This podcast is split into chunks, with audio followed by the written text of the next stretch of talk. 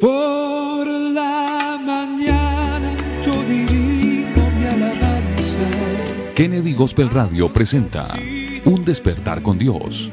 Inicia cada día con palabra, música y una reflexión bíblica. Un despertar con Dios. Dirige el pastor Carlos Hoyos. Bienvenidos. Su dulce calma. Y Él nos escucha pues nos nos de cualquier. Hermanos y amigos, Dios les bendiga. ¿Cómo amanecieron? Qué bendición la que el alto y soberano Dios nos concede en este día de estar como siempre.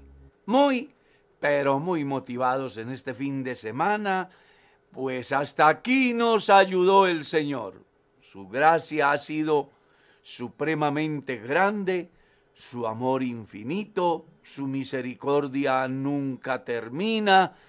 Es decir, que podemos hoy, sin duda alguna, juntamente con el apóstol Pablo, decir que en Él estamos completos. Amén, amén.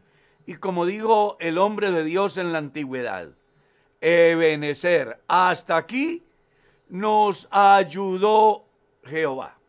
Así que hoy es un día maravilloso para que juntos alabemos, bendigamos, glorifiquemos, exaltemos, agradezcamos, reconozcamos a este bendito y santo y único Dios, el cual tiene el control sobre todas las cosas. Así que nuestro abrazo fraterno en Cristo Jesús, esperando que se encuentren muy bien, muy contentos, muy agradecidos y como una expresión de todo esto, vamos a compartir con todos nuestros contactos. Que nadie se quede sin compartir. Vamos a hacer del programa de hoy el más compartido de toda la historia de este programa. ¿Será que podemos? Claro que sí. En este momento yo ya lo he compartido por lo menos a unas 100 mil personas. Y esto solo lo hago yo. ¿Se imagina usted cuánto puede hacer usted allá? Cuando os digo solo lo hago yo, no estoy diciendo que ustedes no lo hacen, sino que si yo solo puedo compartirle a más de 100 mil, pues imagínense, todos ustedes compartiendo a cuántos miles vamos a llegar. Claro que sí, pastor. Así que ha llegado el tiempo de participar a las personas del mensaje de Dios. Amén. Bueno, y bienvenido, Pastor Sebastián. ¿Cómo amaneció el día de hoy? Amén, mi pastor, Dios lo bendiga. Muy bien, gracias a Dios. Saludándolo a usted, a nuestro hermano Andrés que está por allí en el máster y a toda nuestra amada audiencia en esta mañana, como usted dice, muy motivados hoy en este fin de semana eh, a estudiar la palabra del Señor, a tener este momento tan agradable que es el despertar con Dios, que para nosotros se ha convertido eh, en algo muy especial, en un momento de reflexión, de aprendizaje todos los días. Tener ese encuentro con el Señor es algo muy hermoso y yo sé que así es con cada uno de nuestros oyentes. Pues sabe una cosa, Pastor. A mí me genera una alegría tan grande saber que llegan las 6 de la mañana y puedo estar en pie y ante este micrófono. Qué bendición, A mí me hace falta. Es que me apasiona. Yo estaba leyendo esta mañana la palabra porque me gusta leerla. Y eso me hizo sentir tan feliz que me dan deseos de correr, de gritar, de cantar, de llorar. Es que la palabra de Dios es viva Amén. Sí, y Señor. produce efectos en el ser humano en la medida que disponga el corazón para entender o oír lo que Dios quiere decirle a través de su palabra. Amén. Así que hoy es sábado, el último día de la semana, y qué bueno hoy poder llegar a muchas personas con la palabra. Así es, claro pastor. que sí. Mi estimado Andrés, Dios lo bendiga. ¿Cómo amaneció el día de hoy? Amén, mi pastor, Dios lo bendiga a usted, al hermano Sebastián, que nos acompañan a esta hora de la mañana, dándole la bienvenida a todas las personas que nos escuchan a esta hora, a los amigos, y dándole gracias a Dios por este día más de vida, rogando que por favor nos hable en esta mañana, que sea Él acompañándonos y dirigiéndonos el día de hoy, invitándolos a todos a que compartan el link y que tengan un excelente día. Dios los bendiga. Sí, señor. Ese es nuestro vivo deseo. Vámonos con la perla, hermano Andrés.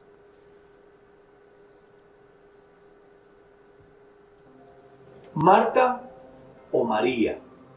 Así quiero titular la reflexión, basándome en el capítulo 10 del Santo Evangelio según San Lucas, el verso 41 y 42. Leamos. Respondiendo Jesús le dijo, Marta, Marta, afanada y turbada estás con muchas cosas, pero solo una cosa es necesaria, y María ha escogido la buena parte, la cual no le será quitada. Dos mujeres que eran hermanas. La una se llamaba Marta y la otra María. Pero había una diferencia bien interesante. Y es que Marta estaba preocupada por muchas cosas. De tal manera que no había lugar para Dios. María, al contrario, se había despreocupado de todo lo que le rodeaba y estaba muy interesada en escuchar a Jesús. Seguramente que como estas mujeres encontramos hoy cualquier cantidad de personas.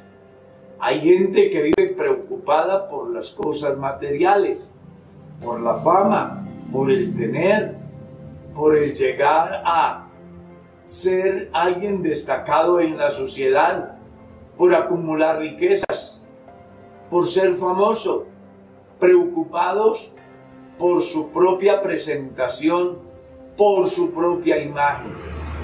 Y eso hace que muchas veces, aunque Dios quiera hablarles, no le abren el espacio para que Dios tome el control de su vida.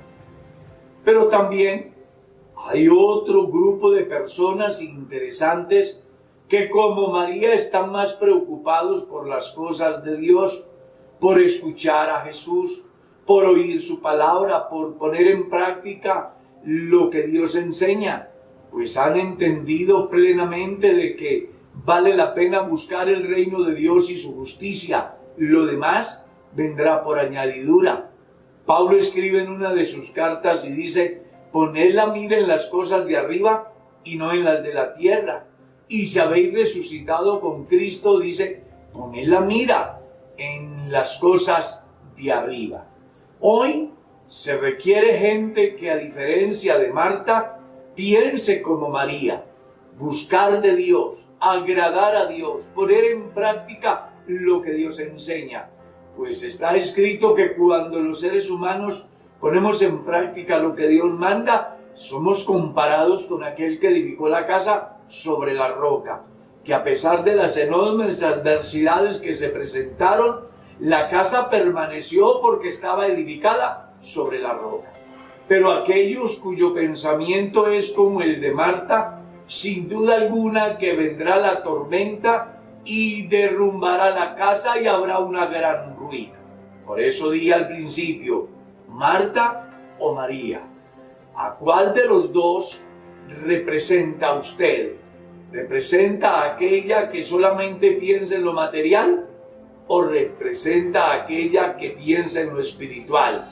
Recuerda que el fin de los que viven pensando en las cosas terrenales, su fin es terrenal y al final perecerán. Pero aquellos que piensan en lo celestial, su fin será eterno. Su fin será celestial. Tendrá como resultado salvación y vida eterna. Recuerde, ¿eres como Marta, preocupada por lo terrenal? ¿O eres como María, preocupada por lo celestial. Yo volaré hacia él, pues me llevará y por siempre allí me iluminará con su resplandor. Continuamos aquí con nuestro programa. Pero sabe, Pastor Sebastián, me parece muy importante un mensaje que nos llega aquí. Sí, señor. ¿Será que usted puede leerlo? Viene desde Egipto. Mauricio Muñoz nos envió un mensaje muy importante Sí, señor. y, y me ha parecido bien que lo leamos. Dice, Dios los bendiga, mis hermanos, saludos desde Egipto. y saludar especialmente a los hermanos de Kennedy Gospel Radio. Dice el hermano, ruego sus oraciones por mí y por uno por unos compañeros de aquí del batallón Colombia número 3 que se están animando más. Les estoy compartiendo los programas del Pastor Responde y quiero pedirles el favor de sus oraciones por ellos.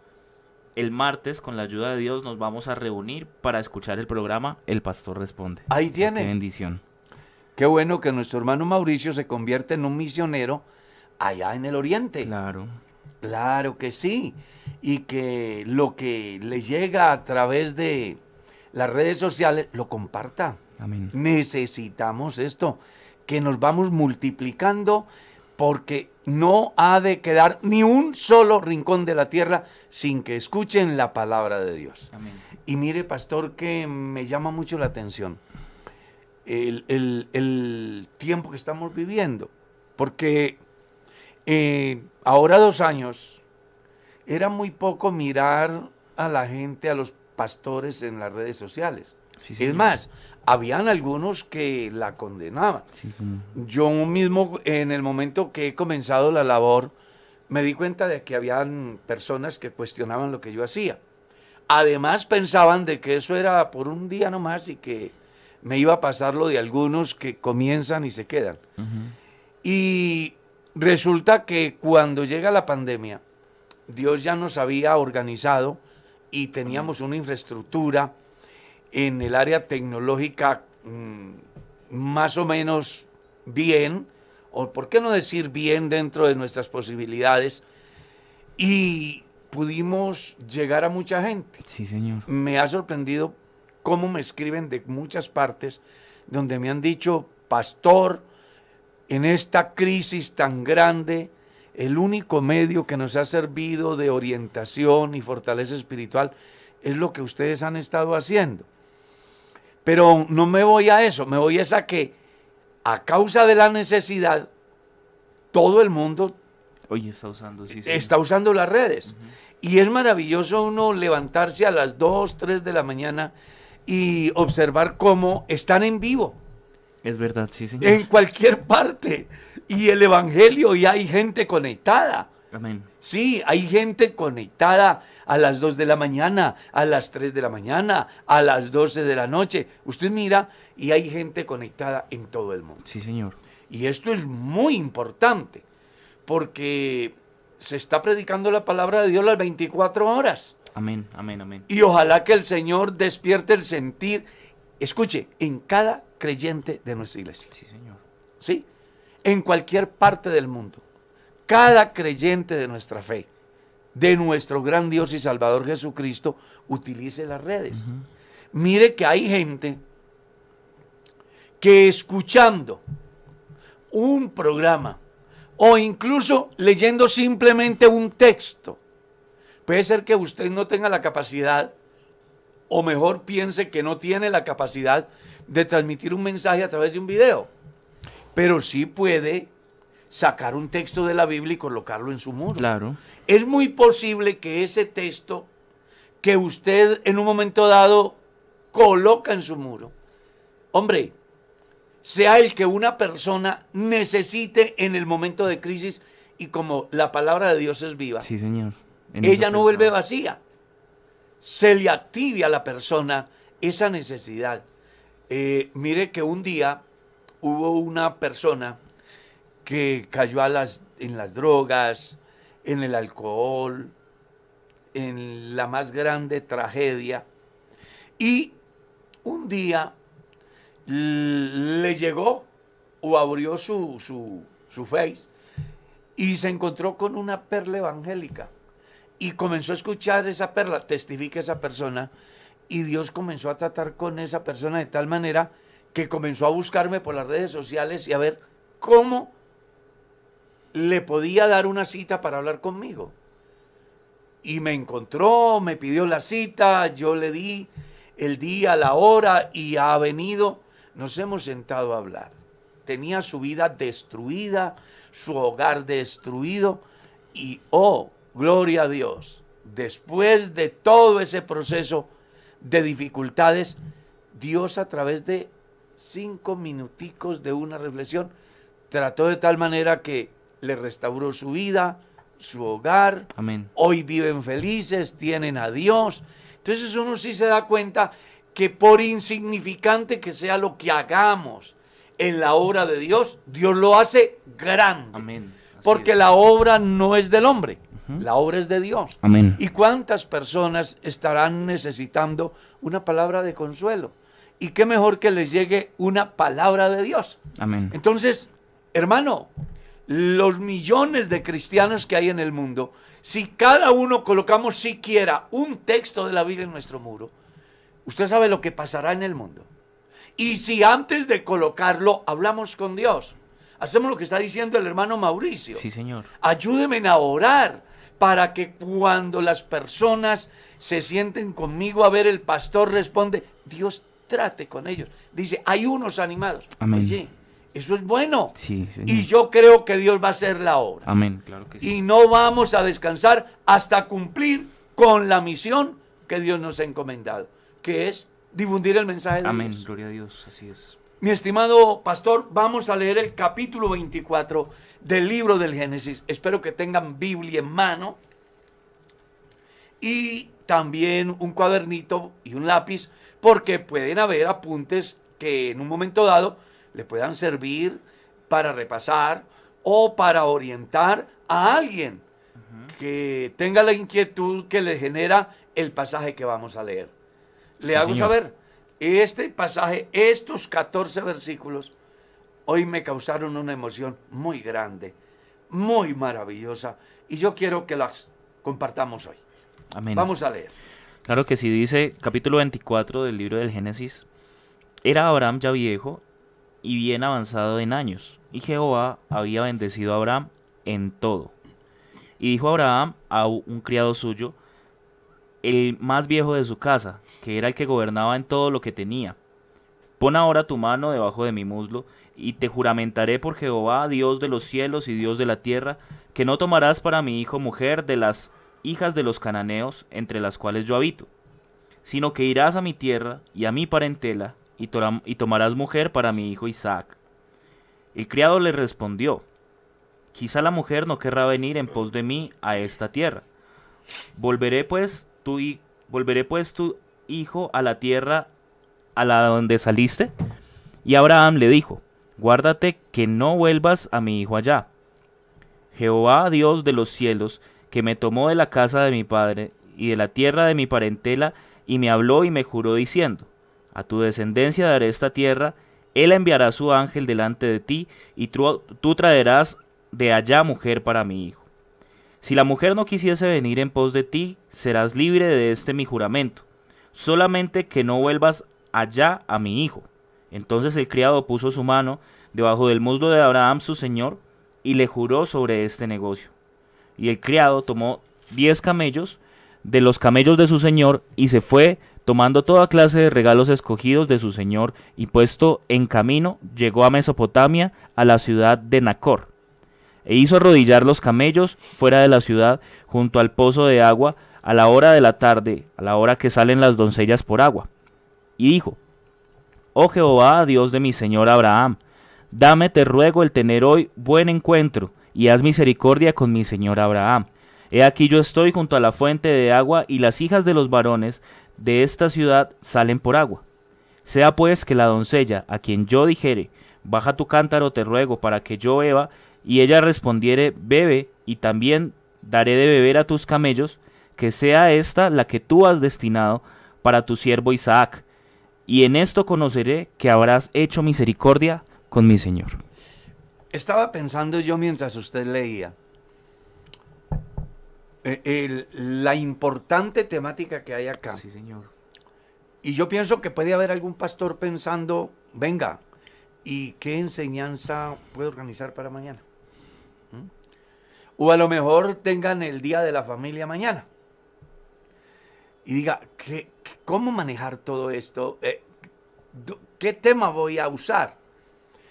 Bueno, yo quiero darles algunos mm, tips, ¿es que se dice? Sí, señor. ¿Sí? Tips. Sí, Tips. señor. Eso, enséñeme a hablar, porque yo estoy apenas aprendiendo. Sí, señor. Mm, pues quiero hacer algún aporte. Y es, por ejemplo, yo titularía la enseñanza de mañana em, razones por las cuales fracasan los matrimonios. Otra, como padre buscando ayudar a mi hijo. Otra, la fe de Abraham afecta positivamente al esclavo. Sí, eso está Otra, muy. Dios escucha la oración del esclavo. ¿Sí?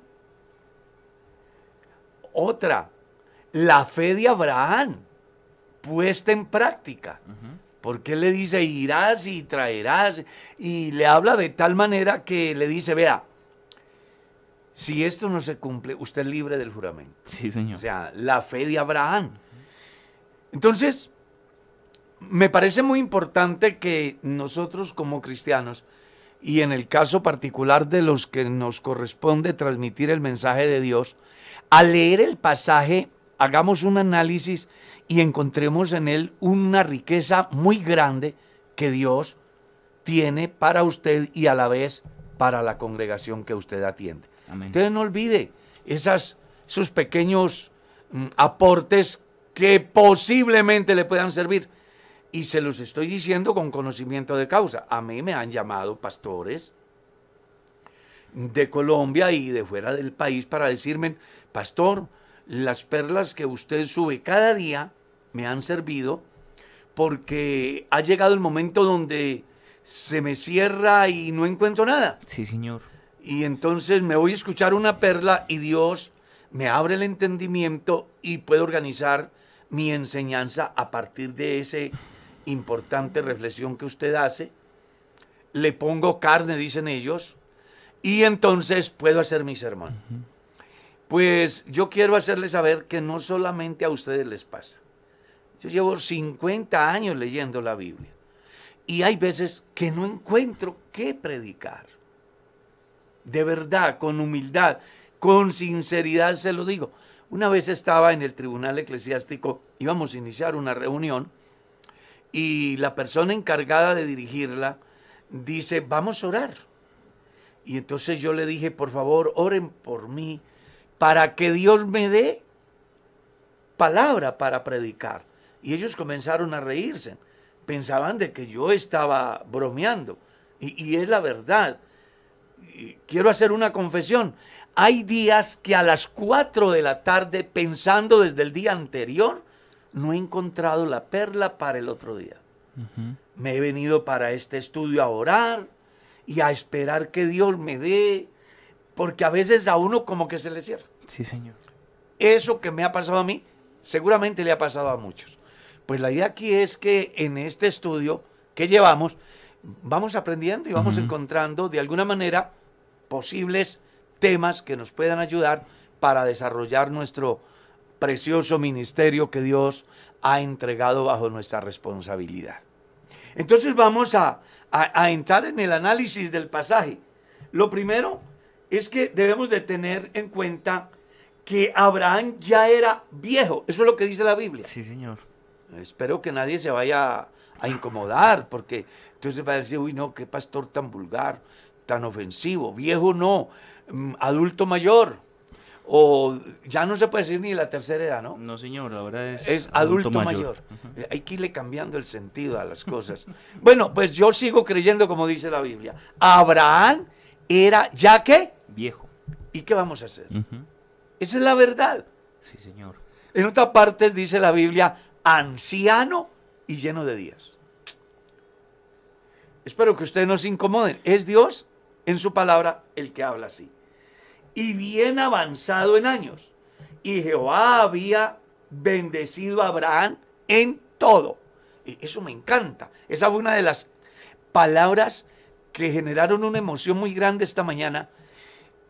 Porque es posible que algún cristiano pueda decir que Dios lo bendijo en lo económico. Algunos piensan que la bendición de Dios está relacionada con lo económico. Y algunos predican eso, bienestar material. Y la gente corre porque solamente la visión que ellos tienen es de lo terrenal. ¿Sí? Pero no diciendo que no sea bueno tener la bendición material. Es importante que los lectores de la Biblia comprendan que aparte de lo material hay otras cosas que son bendición y que de pronto usted no las ha tenido en cuenta. Amén. Y aquí el texto nos está diciendo, Abraham, Dios lo había bendecido en qué? En todo. En todo. Es decir, en lo material, en lo sentimental, en lo familiar, en su vida devocional, en su relación íntima con Dios.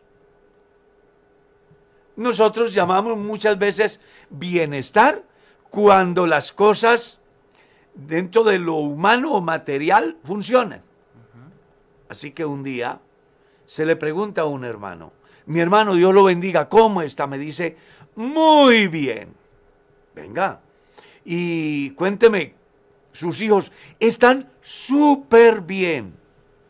Ella es médico, él es abogado, están muy bien, tienen su apartamento, tienen muy buenos ingresos, están muy bien. Y le pregunto, ¿y Dios en la vida de ellos que dio? A eso sí no, hermano, ellos no son cristianos. Uno, como un padre de familia dice que sus hijos están muy bien porque tienen plata, Sí, señor. Que sus hijos están muy bien porque tienen un apartamento, y resulta que no tienen lo más importante, que es Dios. Si usted no tuviera nada, pero tiene a Dios, usted estaría mejor que el que tiene todo y no tiene a Dios. Amén. Es que precisamente eso es lo que dice la palabra, ¿no? El apóstol va a decir que de qué le sirviera al hombre si ganare todo el mundo, Y perdiera el alma. perdiera el alma. Así que usted debe de aprender a establecer bien la diferencia entre qué es estar bien y qué es lo que presuntamente a usted le parece bien. Porque muchas veces eso que nosotros llamamos bienestar se convierte en una desgracia, en una maldición. No sé, creo que alguna vez hablé a través de este medio o en la iglesia de un testimonio que yo vi, que es de la vida real, que no es un cuento, es real.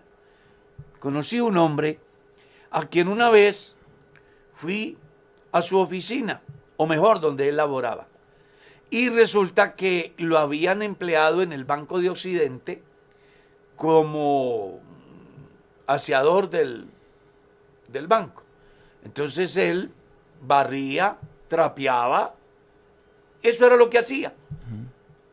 Estaba feliz porque Dios le había dado un empleo y él aprovechó para prepararse y, y ir avanzando. Y un día fui y lo encontré de cajero. Así que de barrendero a cajero. Ya su imagen dentro de lo social era mejor. No es lo mismo mirar al barrendero que al cajero, Claro. desde el punto de vista social, humano.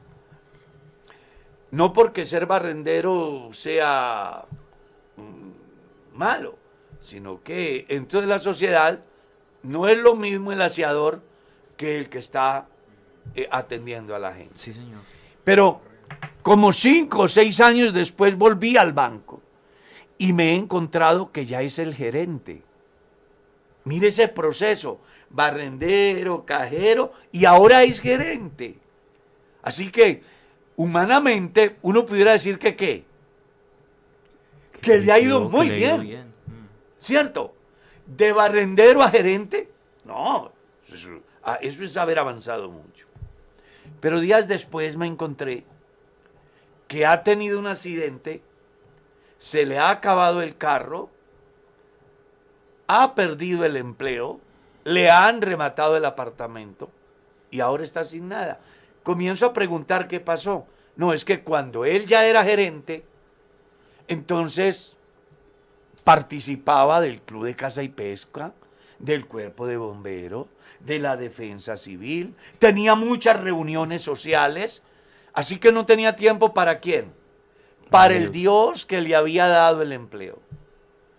A tal estado que ya no estaba bien con su esposa, él necesitaba otra y en ese viaje con otra le pasó lo que le pasó. Esto solo para decirles que no siempre el aparentemente tener las cosas es estar bien. Porque él aparentemente estaba bien, pero había sacado a Dios de su vida. y el fracaso llegó. Así que nunca haga alarde de que está bien porque tiene cosas materiales. Diga que está bien cuando usted tenga a Dios en lo más profundo de su ser. Así esté viviendo bajo techo de parot. ¿Ya? Porque nunca olvide que Dios todavía envía cuervos. Sí, señor. Y siempre será la me- mejor la bendición de Dios que las riquezas de muchos pecadores. Eso es lo que dice Sí, la señor. Biblia. Porque la bendición de Dios es la que enriquece Y no y añade no añade tristeza. tristeza. Dios había bendecido a Abraham en todo. Es, es una bendición ver ese ¿Qué le pasaje. parece? Impresionante, pastor. Muy en bonito. todo. Así que te vas a preocupar para que Dios te bendiga en todo. No te dejes llevar de los mm, mercaderes de la fe que te hablan solo de bienestar material. Sí. Aquí vas a conseguir el carro, aquí vas a tener el apartamento, haz la siembra, te vamos a calzar la muela con oro de 80 quilates. Oye, y la gente corre desesperada porque creen que eso es bienestar. ¿Y Dios dónde está? ¿Dónde está Dios? Claro. Entonces, aquí vale la pena que aprendamos de esta enseñanza. Dios había bendecido a Abraham En en, todo. todo. Es que esa, esa es la bendición que trae el Evangelio, ¿no? El Evangelio es, es íntegro y trae beneficios eh, para el día de mañana que me voy a levantar, para el día, para la semana siguiente que voy a tener que ir a trabajar y también para eh, beneficios eternos, para el alma, para el corazón del hombre. No es algo de, de momentos ni de simplemente un- una bendición, digamos que circunstancial, sino es algo que, que permanece. Que sea trascendental. que es trascendental.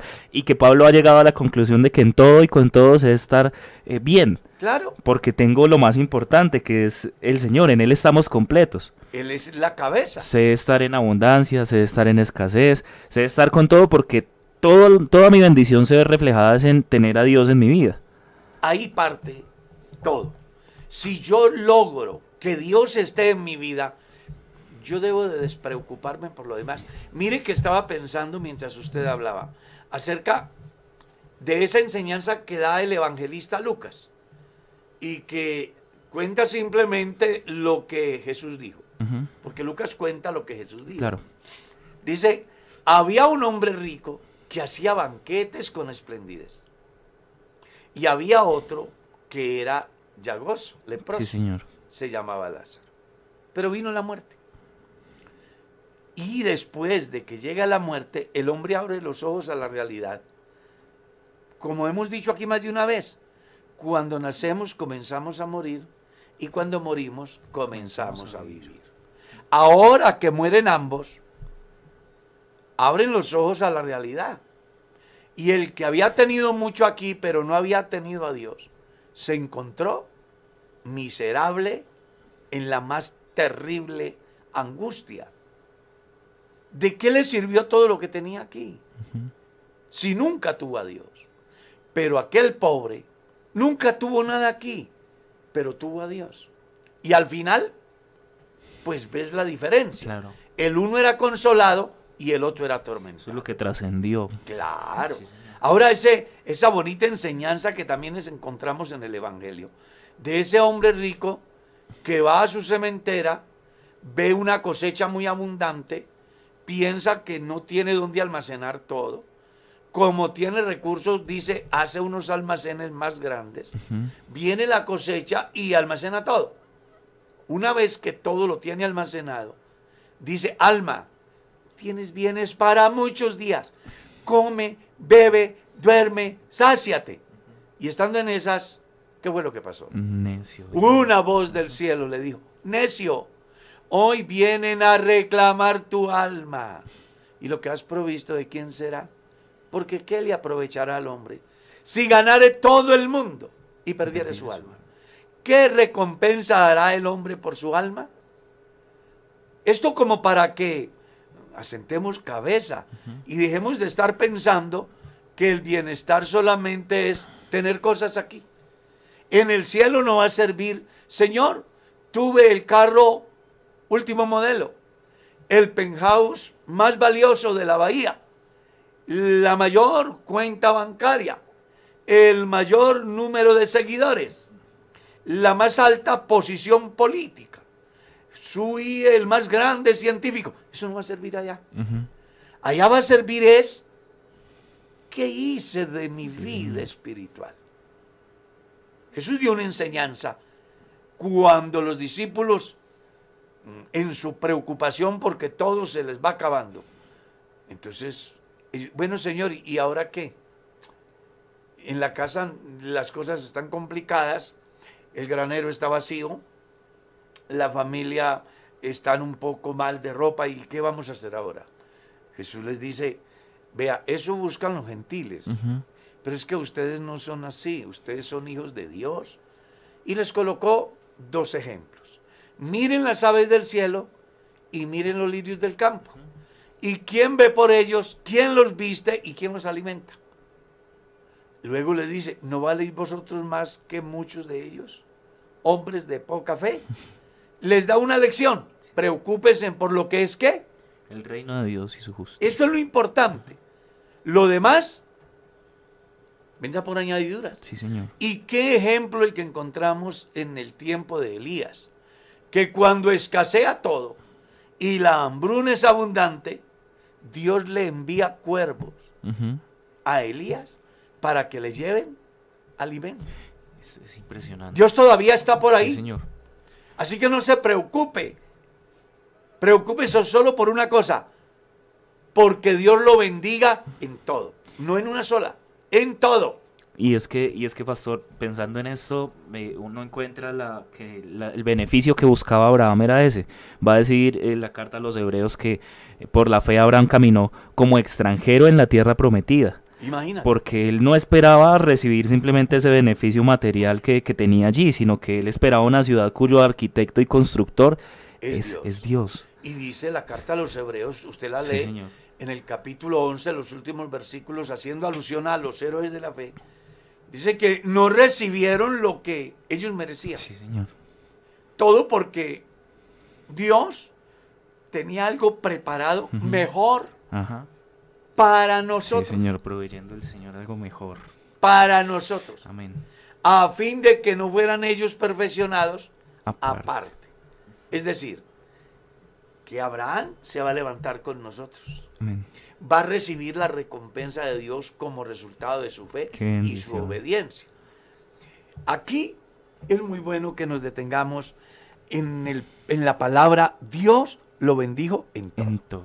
Entonces, hermano, Dios lo bendijo en su salud, lo bendijo en su economía, lo bendijo en su vida devocional, lo bendijo en la salvación para su familia, lo bendijo en autoridad espiritual para ayudar a que quienes escuchen la palabra a través de usted alcancen el privilegio de la salvación. Lo bendijo Dios de tal manera que a través de usted muchas personas estén alcanzando la salvación. Recuerde que la bendición de Dios es íntegra, Amén. es completa. Así es. Dios no da migajas. Hay predicadores de un evangelio de pedazos. La idea es que usted comprenda que el Dios que te predicamos hoy aquí es un Dios único que da el evangelio completo, Amén. que no da pedazos. Porque pedazos pueden dar los políticos, pedazos pueden dar las personas comunes y normales, ¿cierto? Pero algo completo, solo Dios lo da. Sí, señor. Y usted debe estar dispuesto a que eso se dé y será posible en la medida que le crea a Dios, como le creyó quién? Ahora. Abraham. Entonces, ojo, cuando le pregunten, ¿está bien? Acuérdese que estar bien no es igual a tener plata, porque usted puede tener mucho dinero y el corazón estar partido. Una tristeza en el alma por la salvación de sus hijos que aún no llegan. Acuérdese, no confunda. Estar bien es tener todas las bendiciones que Dios tiene preparado para usted y para mí. ¡Qué bendición! Ahora mire lo que dice el verso 2. Y dijo Abraham a un criado suyo, el más viejo de su casa, que era el que gobernaba en todo lo que tenía. Pon ahora tu mano debajo de mi muslo y te juramentaré por Jehová Dios de los cielos y Dios de la tierra, que no tomarás para mi hijo mujer de las hijas de los cananeos entre las cuales yo habito, sino que irás a mi tierra y a mi parentela y tomarás mujer para mi hijo Isaac. Deteniéndonos en ese pasaje, quiero hacer algunas preguntas. ¿Qué diferencia había entre las mujeres cananeas y las y la familia o la parentela de Abraham? Es muy importante Claro. hacernos esa pregunta. ¿No servían para el placer? Sí. ¿Servían para la procreación? Sí. Pero ¿por qué Abraham no quiere una hija de los cananeos para su hijo Isaac? Es una pregunta que debe de hacerse cada persona en el día de hoy. Y ojalá que también se la haga de una manera especial los cristianos que son solteros, que no han llegado a formar un hogar. Porque ahí va a radicar en gran parte el éxito de su vida de familia, de pareja. Claro. Estas mujeres eran bonitas. Estas mujeres servían para todo lo que sirve una mujer dentro del campo humano. Pero había un defecto que no hacía satisfecho a Abraham y era su fe, su cultura, su tradición. Porque es bueno que las personas que quieren enamorarse y formar un hogar le echen una miradita a este pasaje. No basta con que la mujer sea mujer y me agrade.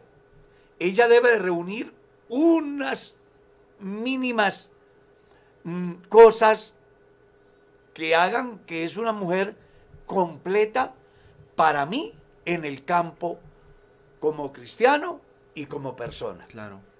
Y de igual manera, ella debe de buscar ese hombre que reúna unas mínimas cualidades que le hagan satisfecha y que no afecten su vida devocional. Entonces, las mujeres cananeas eran paganas. Sí, eran mujeres, pero paganas. Tenían costumbres tales como pasar sus hijos por el juego, en honor a su deidad. Eran idólatras. Sí, señor. Y entonces Abraham piensa, yo no me imagino a mi hijo casado con una mujer de estas. Yo no me lo imagino él tratando de construir un altar para ofrecer un holocausto a Jehová mi Dios. Y la mujer diciéndole que se la lleve a Moloc, Ujú. que más bien sacrifique a su hijo a Moloc. No puede ser. Yo no me imagino a mi hijo queriendo alimentarse dándole gracias al Dios único y su mujer pasando el alimento por el altar de los ídolos. Así que no. Por eso es que Abraham está diciendo, ve a mi tierra y a mi parentela. Y por ningún motivo, ojo con eso, permitas que mi hijo se case con una mujer cananea. Pero también le dice otra cosa. Por ningún motivo permita que mi hijo vuelva, Vuelva al lugar de donde yo tierra. salí. Ajá. Son dos cosas importantes que tenemos que analizar. Sí, señor. ¿Por qué? Bueno, la primera, porque él quiere que su hijo forme un hogar con una mujer que ame al Dios de Abraham, ¿cierto? Sí, señor. Que tenga sus mismas costumbres, que adore al mismo Dios de Abraham. Y cuando le dice, no volverás a mi hijo, al lugar de donde salí le está diciendo, es equivalente a retroceder Y la promesa de Dios está siempre es hacia adelante. Sí, señor. Así que hay una enseñanza importante. No vuelva atrás. Eso es lo que podemos decir hoy. No vuelva atrás. Tienes que mirar hacia adelante. El escritor a los hebreos dice que tenemos que tener la mira en Jesús. Sí, señor. Puesto los ojos en quién? en Jesús. En Jesús. El autor y consumador de la fe. No hay tiempo para hacer lo que hizo la mujer de Lot. No hay tiempo para aferrarnos a todo aquello que había en Egipto, que estorbó que los israelitas, teniendo la promesa de entrar, no entraran. Dios tiene una promesa para ti. Amén.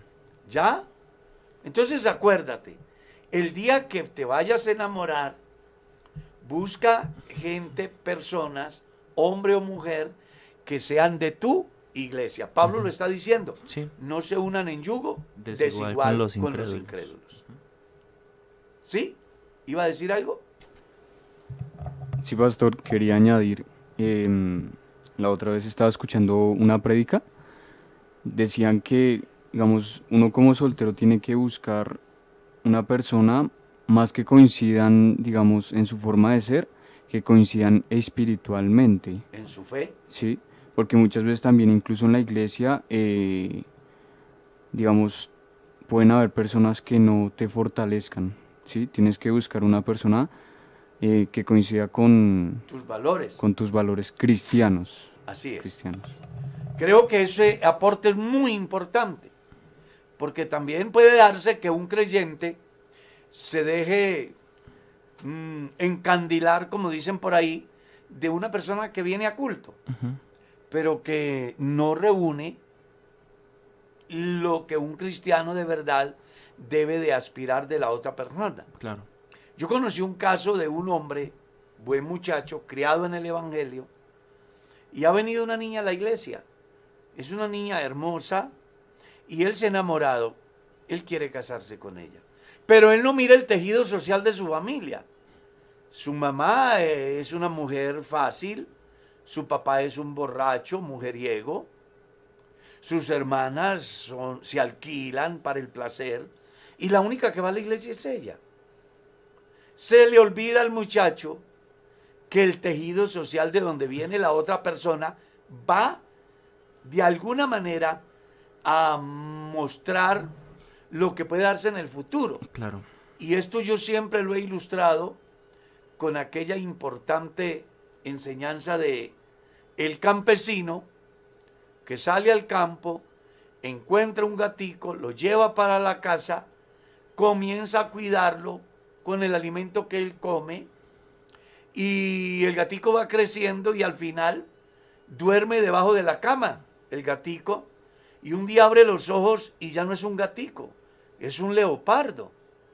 Y sucede que un día en la noche el hombre sale a oscuras afuera y se ha dado un golpe y se ha roto la cabeza.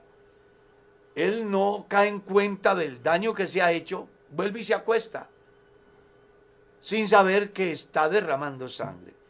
Y el leopardo siente el olor a sangre, se levanta, lo mata y se lo come. Mm. La moraleja es que el leopardo siempre será leopardo. Eso fue lo que pensó Abraham. Dijo, por aparente que sean las mujeres de aquí y quieran mostrarle a mi hijo que son lo máximo, se les va a despertar ese apetito pagano, esas costumbres y van a hacer que la vida de Isaac se haga invivible. Es bueno que usted tenga en cuenta cuando se enamora el tejido social. Claro. No estamos diciendo con esto que mm, sea Que sea la ley eh, sí, porque puede darse. Y es bueno también aclarar que cuando una persona recibe a Jesucristo de verdad, el pasado ya no va a contar. Claro.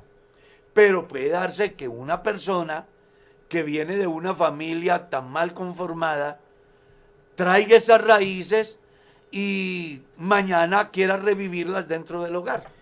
Entonces, siempre es bueno que quien se enamora mire el tejido social de la familia de donde viene. ¿Viven legalmente casados? Dos. ¿Son de verdad temerosos a Dios? Tres. ¿Este o esta se comportan bien con sus padres? Cuatro. ¿Son personas trabajadoras? Cinco. ¿Son personas que de verdad dan testimonio de su vida cristiana? Seis. ¿Reúne los requisitos como persona en el campo humano o físico de tal manera que le satisfagan? Porque no te vas a casar con un espíritu, te vas a casar con una persona. Claro. Y el hecho de pensar que con tal que sea espiritual no basta. Antes es bueno que de tomar la decisión no solamente mires lo espiritual, sino también lo humano, Claro. para que mañana no te decepciones como el hombre que se enamoró de una mujer que cantaba hermosísimo y se ha casado con ella por eso, pero ya después no le parecía bonito cómo cantaba, cantaba. porque todo en la vida es vanidad. Entonces yo debo de enamorarme de una persona que ame a Dios, que ame a sus padres, que respete a sus padres, que honre a sus padres, que sea responsable, que Claro. sea trabajador o trabajadora, y que aparte de eso, su físico me llene. Que, Pastor, todas esas cosas se evidencian en- durante el conocimiento de las personas. Hay, hay personas que llegan a la conclusión después ya de haberse casado.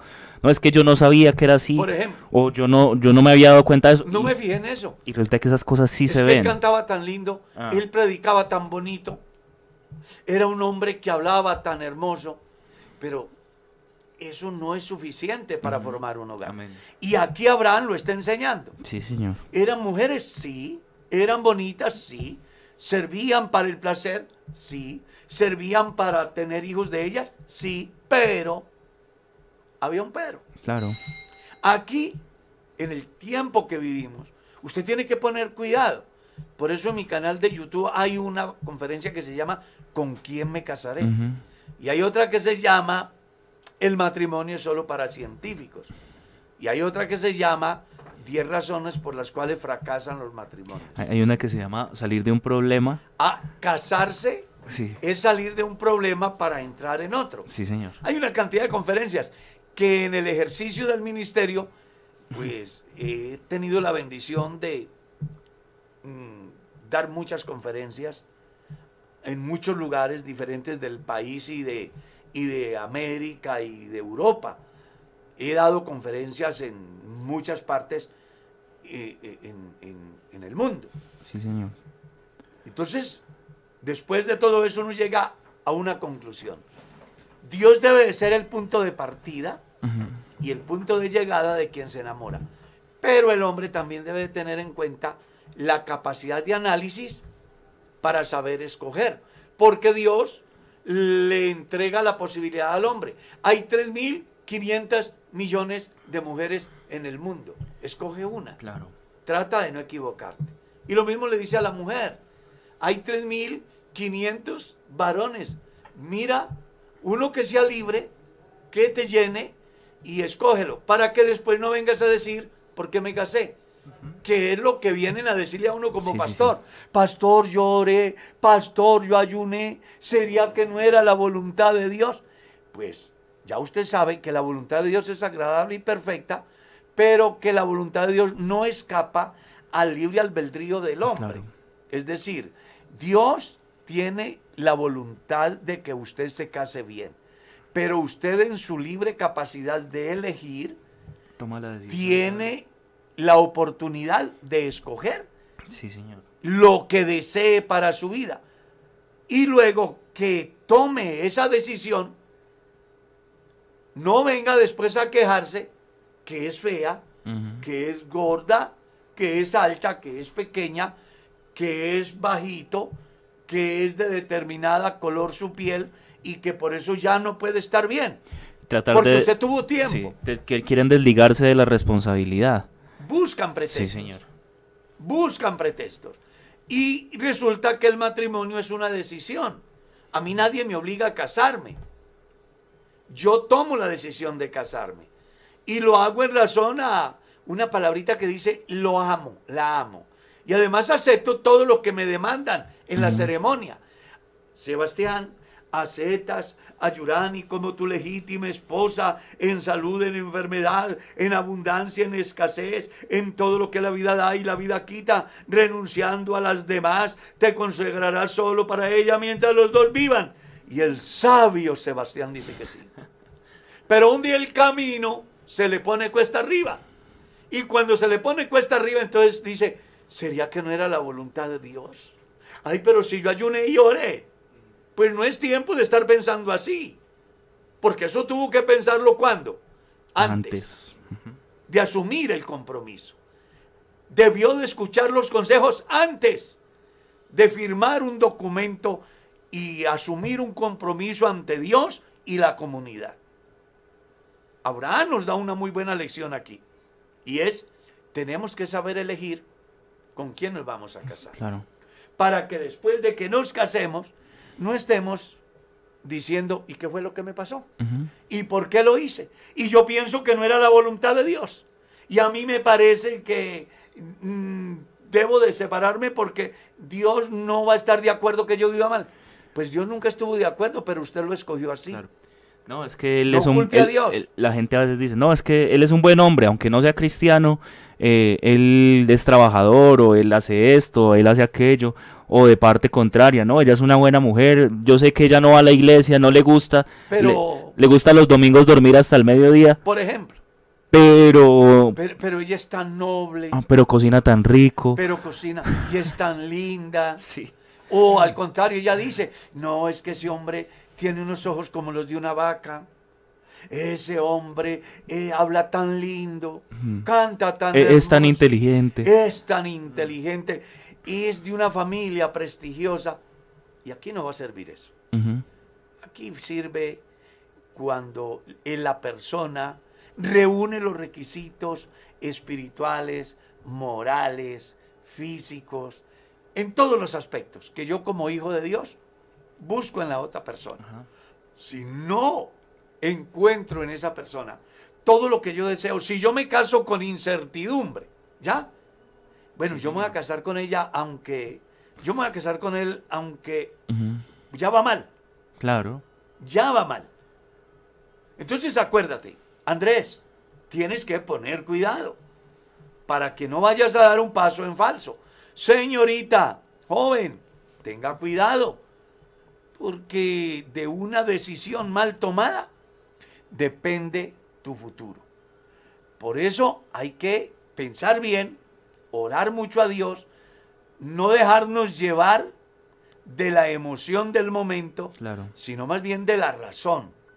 Amén. Pensar de verdad cómo quiero vivir, qué espero y cómo lo voy a lograr. Amén. Para que mañana no estés ante un juzgado, un tribunal, pidiendo que le resuelvan un problema que usted, pu- que usted pudo evitar, pero que solo porque se dejó llevar por la pasión, por lo que vio, cayó en el hueco. Así que, ojo, es tiempo de reflexionar. Abraham sabía que lo mejor para su hijo sería una mujer que amara a Dios, que fuera de buena familia, que tuviera sus mismas costumbres, y así Abraham dice, me puedo morir tranquilo.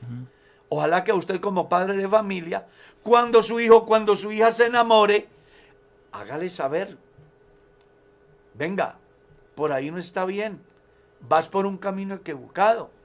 ¿Qué haces con un hombre que es borracho? Claro. Con un hombre que es drogadito, con un hombre que tiene el pelo a media espalda, que viene con piercings, con aritos, con, eh, yo qué sé, hoy se colocan en las narices algo así como, como lo que le colocan a los cerdos, ¿no? Hasta allá ha llegado el hombre. Es increíble la condición de los seres humanos. Y entonces la niña dice, papi, pero es que él es tan noble y es tan buen estudiante. Pero Ahí está el pero. Entonces, ella tiene que reaccionar. Él tiene que reaccionar. Los padres deben de contribuir de alguna manera, o por lo menos informar, Claro. orientar, persuadir. Que después no diga nadie me dijo. Nadie me dijo. Mm. Nosotros tenemos hijos y les hemos dicho hasta la saciedad antes de casarse. Si ellos se casan y las cosas no salen como ellos esperaban, bueno, uno le queda la satisfacción que hasta el último día les dijo, venga, ponga cuidado. Más allá de que tenga todo listo, que haya hecho una inversión para una recepción, para un vestido, para tantas cosas, está su futuro. Si tocas perder todo lo que has invertido, piérdelo, pero no pierda tu felicidad hacia el futuro Amén. por una decisión mal tomada. Lamento decirles que el tiempo se acabó, Sí, Señor. se nos fue. Y vamos a orar, mi pastor, aquí, por mucha gente que está pidiendo oración. Piden oración por, dicen, por mi mami que está enferma de COVID. Y seguramente que como ella hay muchos, vamos a orar por nuestro hermano que está en Egipto, Amén. para que Dios le dé sabiduría al compartir el Evangelio en ese grupo de compañeros. Vamos a orar por los pastores, por hermano Giovanni, Por hermano Giovanni Acosta, hermano que está muy delicado, por el hermano León Torres, que está muy delicado, por el hermano de nuestro futuro hermano Julio, que ayer me dieron una muy buena noticia, se ha recuperado, ya le han, lo han desentubado y va mejorando. Vamos a orar por todos Amén. los que sabemos y de aquellos que no sabemos. Oremos por la, por la familia de la hermana Mairene que su papá falleció ayer. por la familia de la hermana Mayreni. Yo estoy Mairene hablando con ella. Sí, anoche. Señor. Nuestras sentidas condolencias para Sí, ella Señor. y su familia. Vamos a orar por la hermana Carolina Torres, Sí, Señor. se que me han dicho que salió positiva Salió para positiva, COVID, está sí, esperando bebé, para que Dios en su misericordia pues la guarde y, y Ah, también guarde el bebé. Obre como Él sabía hacerlo. Estamos en las manos de Dios. Amén. Y en las manos de Dios lo que Él decida está bien. Sí, Señor. Amén. Diríjanos en esta oración. Oremos, Señor Jesucristo, Padre bendito, te damos gracias, Señor, por esta mañana que nos das, por este día de vida, Señor, porque es por tu gracia, por tu misericordia que hoy estamos aquí, Señor. Te rogamos, Señor Jesucristo, tú conoces todas nuestras necesidades, todos estos hermanos, estas peticiones que hemos puesto delante de ti, aún las que no hemos podido mencionar, Señor, tú las conoces todas, Padre bendito aquella petición de aquel oyente, de aquella persona que está delicada de salud, de aquel que se encuentra decaído, Señor. Yo te ruego, mi Dios, ten misericordia de nosotros. Acude, Señor Jesús, a cada uno de los hermanos, a cada uno de los amigos que hoy te necesitan, a estos pastores que se encuentran enfermos, Señor, a estos hermanos que necesitan hoy consolación por la partida de su ser querido, Señor. Que seas tú, mi Dios, por tu Espíritu Santo haciendo una obra milagrosa en cada una de sus vidas, Señor. Sé ese refrigerio, sé ese aliento que necesita su alma, Padre bendito. Te ruego, mi Dios, obra una sanidad en el cuerpo de aquel que lo necesita, así conforme a tu voluntad, mi Dios. En ti nos movemos, en ti somos, Señor Jesucristo. Te pedimos por aquellas personas que hoy ruegan por sus hijos, aquellos hijos, Señor, que, que hoy no han querido aún aceptar tu palabra. Señor, conmueve sus corazones. Muévelos a ti, Señor Jesús. Sé propicio, Padre bendito, a la súplica de mis hermanos, Señor, a nuestra súplica en esta mañana. Te ruego, Señor, conforme tu gran misericordia, hagas una obra especial en aquella persona que hoy, en razón a este programa, ha decidido entregar a ti su vida. Que seas tú llenándole de fortaleza para continuar en este camino, Señor. Que pueda hallar en ti, Señor, ese hálito de vida que hemos encontrado todos nosotros. Te ruego que nos bendigas en las actividades de este día, Señor. Guárdanos, en el nombre de Jesús te lo pedimos. Amén. Amén. Bueno, nos vamos, pastor. Amén, mi pastor. Dios lo bendiga a usted, al hermano Andrés, a todos nuestros oyentes en esta mañana. Un abrazo fraterno para todos. Que el Señor Jesucristo les bendiga inmensamente. Les dé un día lleno de su gran amor y su misericordia. Mi estimado Andrés. Así es, pastor. Bueno, dándole gracias a Dios por esta palabra maravillosa, por este consejo que escuchamos el día de hoy, diciéndole a todos los hermanos y amigos que nos escuchan a esta hora, por favor compartamos la palabra del Señor y rogando a Dios que nos acompañe a todos en este maravilloso día. Dios los bendiga. Pastor, hay alguien que nos dice por, por las redes, nos pregunta que cómo escuchar todos los días las perlas evangélicas. Entonces es, es muy sencillo, simplemente en YouTube busque Pastor Carlos Hoyos, allí le va a aparecer el canal del pastor, usted se suscribe y activa la campanita para que le lleguen todos los días las notificaciones de las perlas, de las enseñanzas bíblicas, de los programas que allí se suben y pueda entonces compartirlas ustedes con, con sus familiares, con las personas cercanas. Pero hay que hacer otra aclaración. Y es Claro. que hay tres opciones cuando uno se suscribe, ¿no? Claro, sí señor. Y entonces hay una, en la parte inferior hay una que dice todas. Todas, sí señor. Ahí le da, porque si le da en la del medio, Ajá. va a ser sí. ocasional. Notificaciones, todas. Donde dice Sí, todas. Sí, porque aparece suscríbete en rojo. Le das clic. Luego te aparece una campanita, ¿no? Sí señor. Le das clic y luego aparecen tres opciones. Tres opciones. Ninguna, Ocasionalmente. ocasionalmente y a todas. o todas. Entonces le das todas. Y ahí te van a llegar las perlas evangélicas todos los días. Sí señor. Cada que se sube una perla, se va- le va a llegar la notificación. Claro que sí.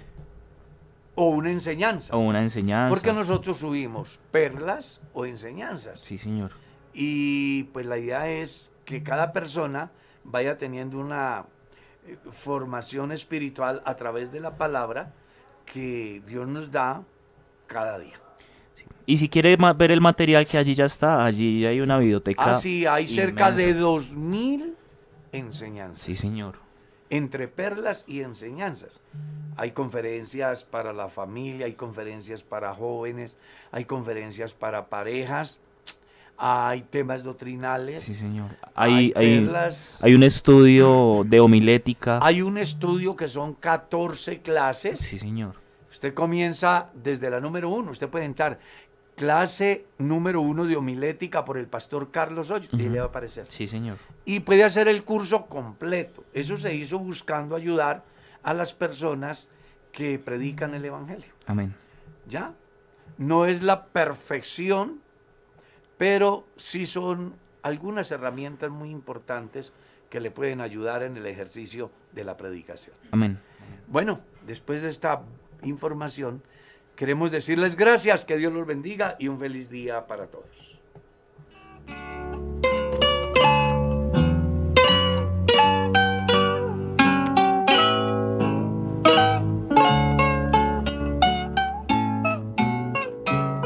Por la mañana yo dirijo mi alabanza.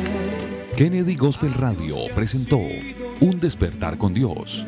Inicia cada día con palabra, música y una reflexión bíblica. Los invitamos para que nos sintonice mañana a esta misma hora y por esta misma emisora. nos escucha, pues nos tanto